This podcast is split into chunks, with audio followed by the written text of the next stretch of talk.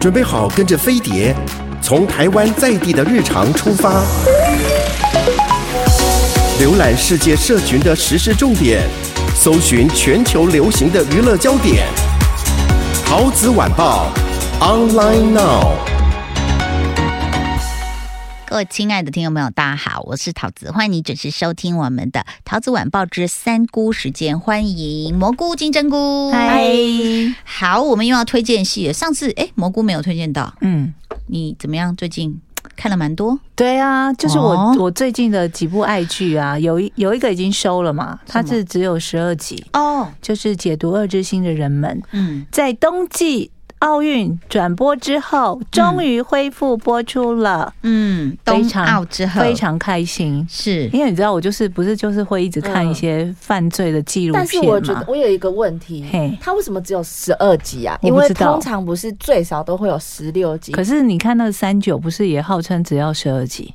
是不是夏北瑞？编剧不是不是，我觉得是他们现在测试人的耐性，哦、因为之前第一批是六集还八集，呃呃呃，好像六集。哦，对对，六集很好看嘛，对，可是又有点短，对，嗯，对不对？嗯、然后你说二四那种，大家已经吃不下来了，对，嗯，然后再来就测十十六、十四都有嘛，嗯，然后现在他们大概想测一下十二，我觉得。解读二之心呢，因为冬季奥运呃，我我有看，停播之前嘛，嗯，就是他已经把它。自己归类说那个是他的第一季，嗯。哦，然后后来开始复播，他就自己直接说是 Part Two 哦，对，然后 Part Two 他又开始结了很多的案子，那很多案子呢，在据说在韩国当地播出的时候，韩国人都是起鸡皮疙瘩，因为都是真实案件，受不了，而且都是那种最。当初案子发生的时候，大家最清楚的一些点，他一出来，大家就知道是在讲那个人。他最后一个案子讲的是一个号称是最帅的连续杀人犯，嗯，就一个男的，他开着那种高级轿车，然后每天晚上去一些偏远的地方等，要等公车的女生，一些那种 KTV 什么上班的。女生要下班，然后他就会假装说：“不好意思，我要问路。”嗯，然后一直说：“没关系啦，上车这么冷，我载你。”那刚开始女生都不会答应，嗯，但他心机很重的是，他首先他的服装就是他会穿，比方说衬衫，嗯。嗯，就让你觉得说我是好人，而且他长得很帅嘛，嗯，然后他很会控制人心，在几句的言谈中就会让女生卸下心防，嗯，接着他在车上放了他跟狗的合照。哦，这真的超级卸下心防，然后不然就是在后座放一个很大的那种娃娃，嗯。嗯，然后就觉得说，哦，看起来是个好人，应该没事吧？结果一上去就出事，娃娃里面有人，不是 没有，他就把这个女生就绑走了，然后就是就对他做了很多事情，这样，哎呦。哎呦，然后呢，这个。刚开始复播的前两集，其实都在演那个侧写师他本身的一个心理的挣扎。嗯。嗯，因为他这部戏啊，其实听说在韩国当地没有引起很大的轰动，然后但是网络上的讨论声量还蛮高的，因为他最近的强强档戏太多了，就是一些青春热血的啊，或友情什么好哭的，嗯。那感觉相较之下就比较。平铺直叙，就是蛮好看的，我觉得很好看，拍的也很好。对，那那但是他就是着重在，他不是在那种刺激的破案过程，嗯，他着重在是说这个犯罪的侧写师，他要去了解罪犯的心理。嗯，然后去帮韩国建立出一整个系统，对，这样大家以后办案的时候才会比较有一些规则可循，是，然后也会比较早破案，让减少很多的受害者。对，所以他的过程是这样嘛？嗯，那他就没有一些比较刺激的过程，所以可能这还不够刺激。哎，你知道我在看他那时候要抓那个杀人犯，然后最后是一个秃头，也其实想模仿他那个，我就已经快疯了。我想说，已经一个没破案，又来一个，对，就是连续两个最早的杀人犯出现。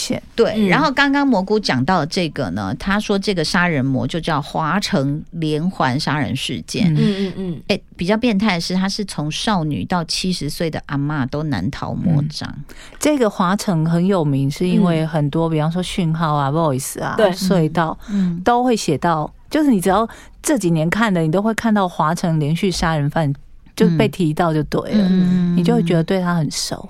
你有没有觉得像这样的悬案，几乎都是发生在就是比如说，嗯，监视器还没有那么普及之前，那个就真的很难。那现在你要犯这种，真的很不可不可能不被抓到。他们，他们这个呃，解读恶之心的人们啊，我在猜他会拍第二季的原因，是因为他在最后一集的时候，这个侧写师就接受访问在电视上，嗯，然后他就呃，就记者就问他说：“那请问你最后有什么话想要说？”他就说：“嗯、我想要对那些就是还没有破案的犯人来说，就是说你不要以为你。”不会被抓到，嗯，就是这世界上是没有完美的犯罪的，哦，然后他是一个学长的身份来讲，就对了，没有那个侧写师，犯罪侧写师，okay, 嗯，然后他。那个镜头啊，就是电视播出是在一个监狱里头，然后是有一个犯人，他就已经被抓起来关在监狱里面，他就看到他的访问播出。嗯，因为最近好像我到底对韩国案子有多多熟悉，对，追的多凶。嗯，最近好像有一个案子要破案了，就是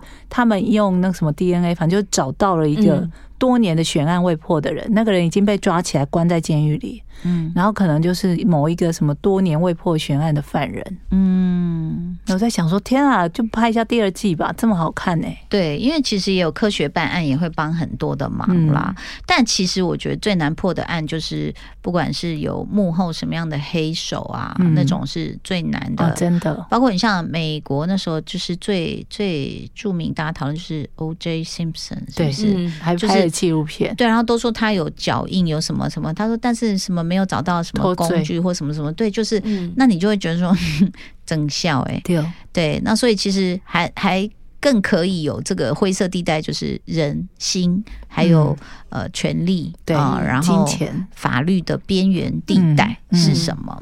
其实呢，就是在聊剧之前要聊一下我个人的大脑状态。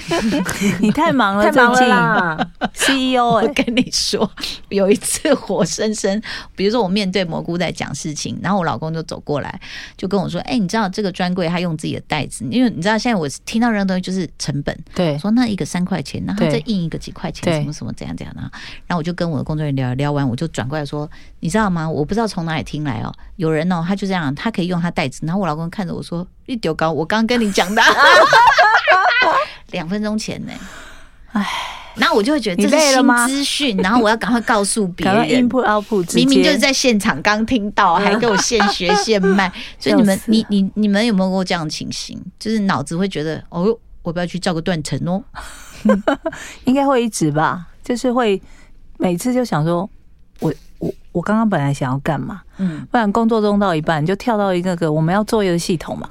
想说我跳来这个系统，我刚刚是说我要干嘛？然后想不起来。嗯，好吧，那先跳走好了。嗯，然后跳回去就说，那我原本在这里要干嘛？想很久哎、欸。会啊，以前有我有问过心理医师，就来上节目，他就说我们这个就是。就像刚刚讲，资讯太多了。嗯，他说，如果你稍微就是可以空一下，空下来休息个一下的话，说会好一点。嗯，但当然，我们也到了一个年纪，也很怕说，哎、欸，这是初老还是老年痴呆？很怕跟不上，所以我才在玩数独啊。哎、欸，累了的时候也会。已经这一列出过酒了，你为什么要写酒？然后叮，我想说，哎、欸，酒不是就在这，我怎么没有写酒？好，所以其实有时候追剧是也是放松，真的，真的去那。如果你要真的要很松，那就去追《婚词里去》。嗯，太松了，我可能会生气。好，那接下来我们有要续补的之前的，嗯、在在续补之前，我想要先公开道个歉。怎么了？呃，我曾经说过男祝贺是吧？对，是叫南就恨吗？是是这样的，我之前说，呃，我不知道他是呃演得很尴尬，还是把尴尬演得太好。嗯，呃，但因为我看他最近的二五二一啊，嗯，看到第九集、第十集，嗯、我觉得他演得好好。所以我想跟他道歉。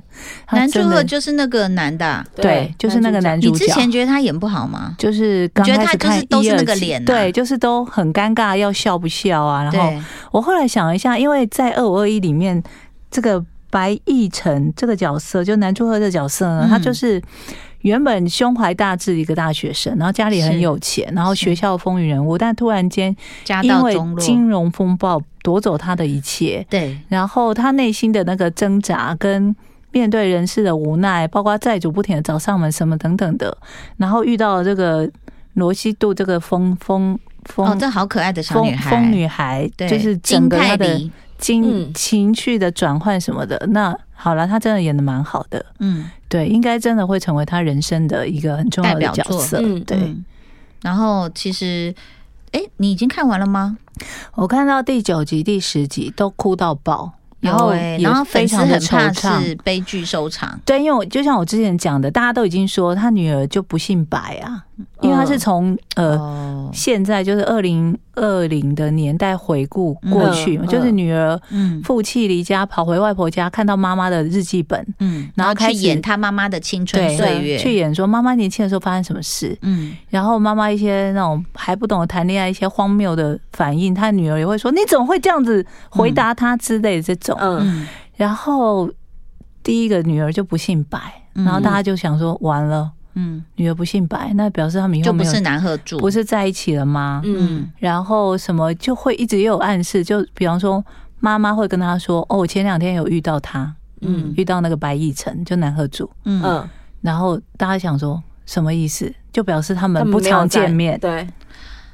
然后你们这些粉丝的心哦，真揪。嗯，然后又有还有一个线索是，呃，妈妈有一天就是长大之后的罗西度拿了一个东西给他女儿说：“这是你爸寄来的。”他因为工作的关系不在，就是不在国内这样子。嗯，然后大家想说，那就因为他都碰到那个南鹤柱了，那就是就不是他。没有啊，大家想说，搞不好还是有机会，因为搞不好南鹤柱他长大之后去当战地记者。不在，不在韩国。哎，你是不是看粉丝哦？你是不是看看那个什么什么办案的看太多了，所以连这种戏也在办案？不是，他们的心就是希望他们在一起。对，因为他们到在我看第九集、第十集，如果你还没看，我就不爆雷。但是因为就是很甜嘛，嗯，就是他们还没有真正的有一些什么亲密的动作或什么，嗯，然后。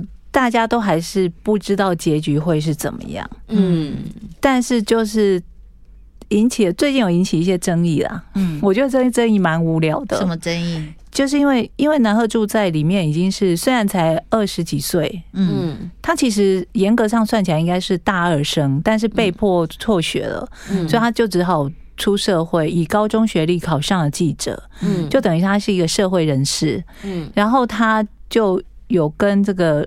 呃，罗西度表白，嗯，然后就被骂，欸，就说他穿着什么正式的西装外套，跟一个穿制服的小女生走在一起，不舒服。好，嗯，你们管太多了，管太多。然后很多人就说：“嗯，哦，好，那请问一下。”鬼怪是在跟祖先谈恋爱，就不觉得不舒服吗？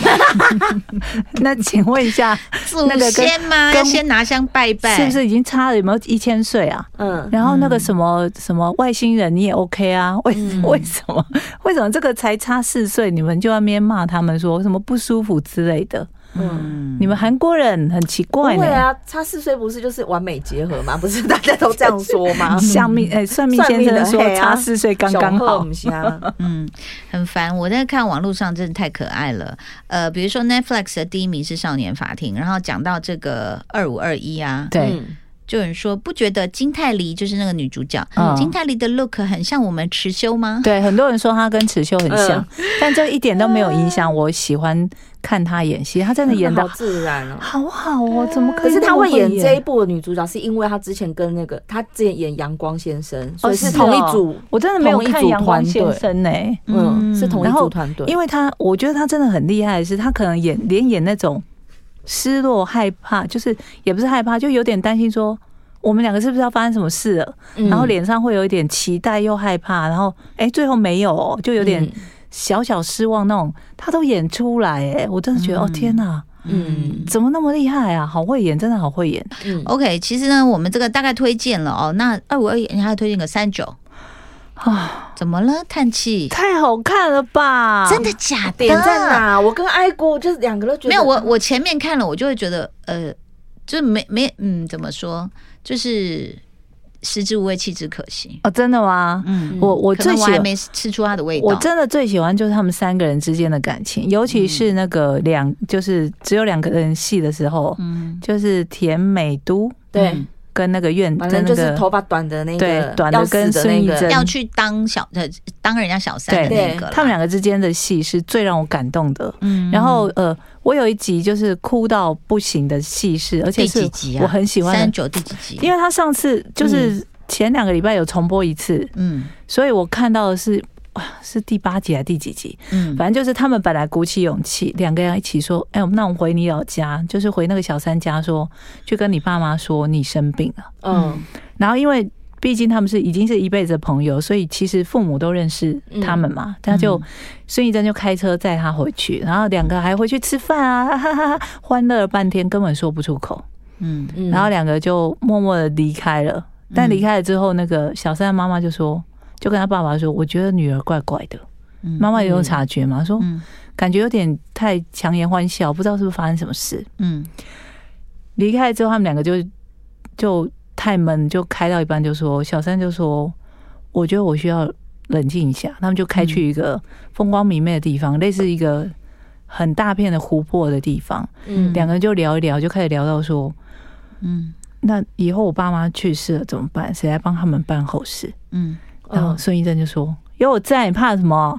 然后两个讲一讲就哭了，然后就同时蹲下来，就蹲在地上就哭了。嗯，我就觉得说，我很喜欢他的写实，就是他不会突然有一个奇迹出现，说我跟你说，我找到一个什么医生可以可以治好你之类的这种。他就是很无奈，我人生就是要遇到这样的事，但是因为我身边有你这样的朋友，可以让我无忧无虑的，嗯，没有牵挂这样子。嗯，然后我就哦，那一场戏我真的哭到不行。啊，好，所以你我跟你讲，我们过一个年纪的女人，真的不会为那种太小的事情而波动，反而觉得就是深刻的感情才能打动我们。嗯，好，三姑今天跟你聊完了，希望你的人生里面呢有放松的时候，不然呢大脑都会打结哦。谢谢大家的收听，谢谢金针菇蘑菇，谢谢，拜拜，拜拜。